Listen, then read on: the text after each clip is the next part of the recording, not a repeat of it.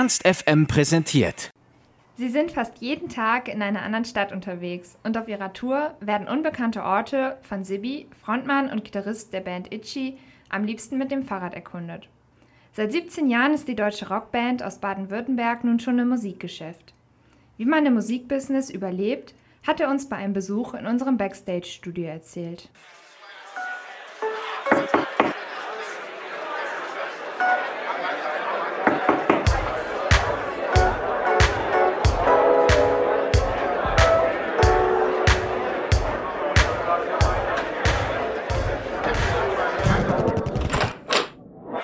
Backstage.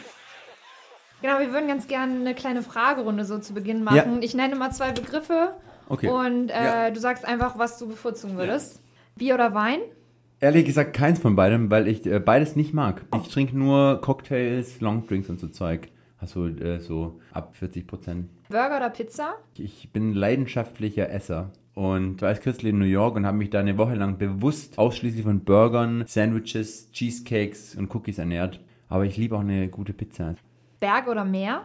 Mehr. TV oder Netflix? Netflix. Die oder das Nutella? Das Nutella, glaube ich. Wobei ich bin ja Schwabe, ich darf eh alles sagen und es ist immer falsch. Festival oder eigenes Konzert? Das ist auch schwierig, weil jetzt wie heute Abend, wenn das Musikzentrum ist ausverkauft und es sind alle Leute nur wegen uns da und alle kennen jeden Text und gehen von Anfang bis Ende komplett steil, das ist schon was ganz Besonderes. Aber so ein Festival natürlich bei bestenfalls schönem Wetter und dann sind 10.000 Leute vor der Bühne, das hat auch was. Itchy oder Scratchy?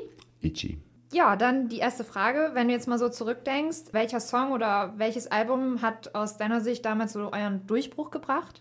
Puh, das ist eine gute Frage. Also wir hatten ja eigentlich nie jetzt irgendwie einen Hit oder ein Hit-Album, das jetzt irgendwie den Durchbruch irgendwie geschafft hätte oder so. Das war bei uns immer so eine stetige Entwicklung, irgendwie so eine kleine Stufe immer höher und so. 2007 beim Time to Ignite Album, da war so das MTV aufgesprungen zum ersten Mal. Da hatten wir eine eigene Sendung, auch mit dem Bandtrip und dann liefen die Videos rauf und runter. Da, das ist natürlich so das erste Mal, wo wir einer breiteren Masse vorgestellt wurden. Aber sonst könnte ich jetzt gar kein wirkliches Album nennen.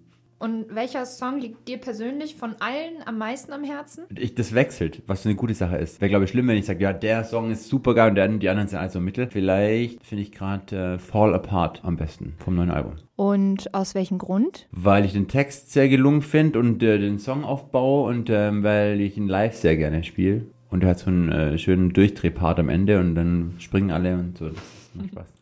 Du hast ja gesagt, ihr habt nicht so einen richtigen Durchbruch gehabt, aber was hat sich denn jetzt so im Laufe der Zeit so ein bisschen verändert? So, weil ihr seid jetzt schon etwas länger im Geschäft. Etwas sehr lange sogar, wenn man mal sich bewusst macht, dass wir seit 17 Jahren in dieser Band sind. Genau, und was ist anders geworden? Seid ihr irgendwie vielleicht erwachsener geworden? Ich hoffe. Ich hoffe, dass wir mit 35 ein bisschen erwachsener sind als mit, mit 18. Aber auf der anderen Seite sind wir auch irgendwie immer noch dieselben Typen, wie wir damals waren. Es fühlt sich auch für mich irgendwie jetzt gar nicht anders an. Wir waren zum ersten Mal, glaube ich, als Vorband von äh, Die Happy im Musikzentrum 2006, also vor zwölf Jahren. Und irgendwie fühlt sich das gar nicht anders an, wenn wir jetzt da heute spielen oder generell auf Tour sind. Irgendwie sind immer noch unsere besten Freunde auf dem Haufen. Unsere Crew ist ein bisschen größer geworden, aber es sind auch alles äh, langjährige Freunde und Kumpels. Und wir sind einfach froh, dass wir das machen dürfen. Und das hat sich eigentlich so nicht wirklich viel verändert. Wir haben jetzt halt über 900 Konzerte gespielt und natürlich einen Haufen Erfahrung so gesammelt und sieben Alben rausgebracht und so weiter. Aber im Grunde ist es immer noch dasselbe und macht auch immer noch genauso viel Spaß. Würdest du denn sagen, dass sich die Musik dann auch nicht verändert hat oder dass ihr euch schon auch da weiterentwickelt Doch, habt? schon. Also das finde ich sehr, dass wir uns da weiterentwickelt haben, weil das wäre schlimm, wenn nicht, würde ich es mal sagen. Man hat einfach auch andere, ich sag mal, Interessen oder andere Sichtweisen auf Dinge wie im Alter von 18 oder 20 und man hört unterschiedliche Sachen privat und das fließt dann wieder ins eigene Songwriting ein. Also ich glaube schon, dass wir uns da weiterentwickelt haben, wobei wir schon immer irgendwie darauf geachtet haben, dass wir ein sehr abwechslungsreiches Album rausbringen und nicht immer so quasi 15 ähnliche Songs auf dem Album haben, sondern wirklich sehr unterschiedlich teilweise, dass es teilweise auch schon schwierig ist, die alle unterzukriegen auf einem Album. Aber so sind wir und wollen wir uns selbst nicht langweilen und deswegen war das immer ein großer Anspruch. Ähm, wenn du sagst abwechslungsreich, heißt es auch experimentierfreudiger?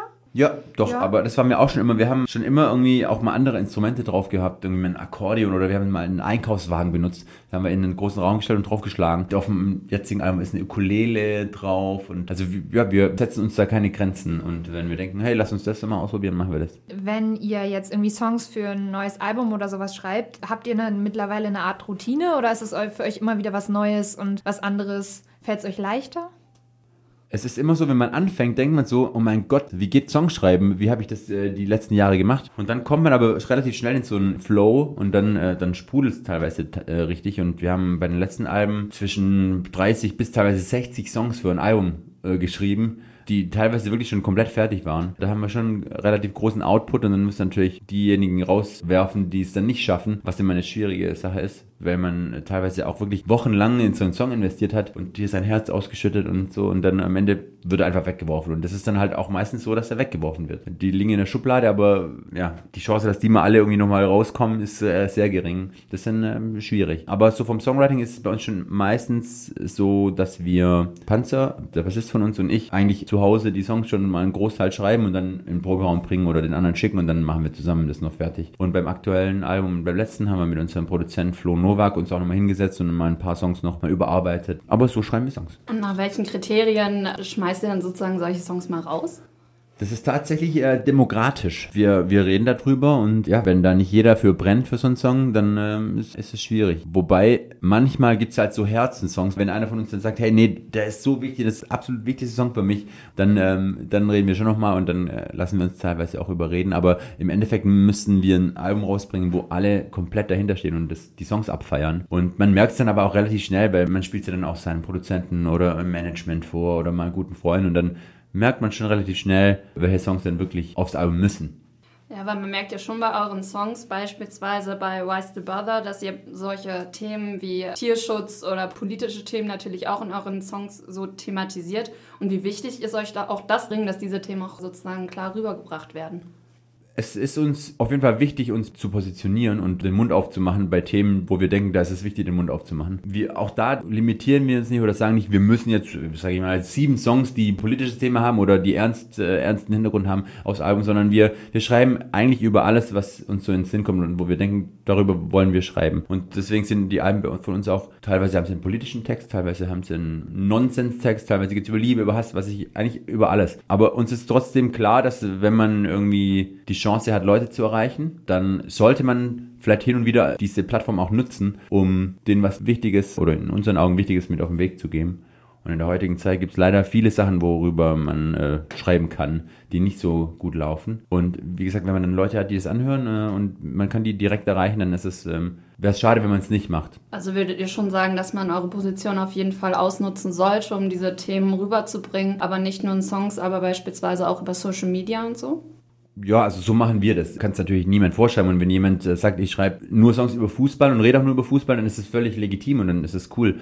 Genau wie andere Bands es gibt, die ausschließlich politisch sind und die nur ein politisches Thema haben. Ist auch alles cool und jedem ist es freigestellt. Und wir haben halt für uns so entschieden, dass wir hin und wieder einfach mal gerne was loswerden möchten. Und dann ist es ja auch nur konsequent, das auch mal äh, Social Media mäßig äh, oder generell in der Außenwirkung eben zu machen. Und da haben wir in den letzten Jahren immer wieder Kampagnen, meistens mit Meeresschutzorganisationen gehabt, mit Sea Shepherd, schon mit der WDC, jetzt äh, im Moment mit Ocean Care, die auch auf der Tour dabei sind und einen Stand da haben. Und da machen wir viele Aktionen. Gerade läuft noch eine Aktion, wo wir eine Ukulele, die von ganz vielen Stars, die wir auf den letzten Festival-Saison, die wir da getroffen haben, bekannte Bands oder Freunde von uns äh, haben alle unterschrieben, was ich, Casper, Billy Talent und so weiter. Und die versteigern wir zu, oder verlosen wir sozusagen über Pro Asyl äh, und die bekommen dann quasi den Erlös davon, sind wir jetzt auch schon bei 1000 Euro, glaube ich. Und einfach so, ich finde es cool, wenn man, wenn man irgendwie Sachen irgendwie zurückgeben kann äh, und äh, seine Öffentlichkeit äh, ein bisschen nutzt. Und diese Woche kam es ja wieder zu der Debatte Echo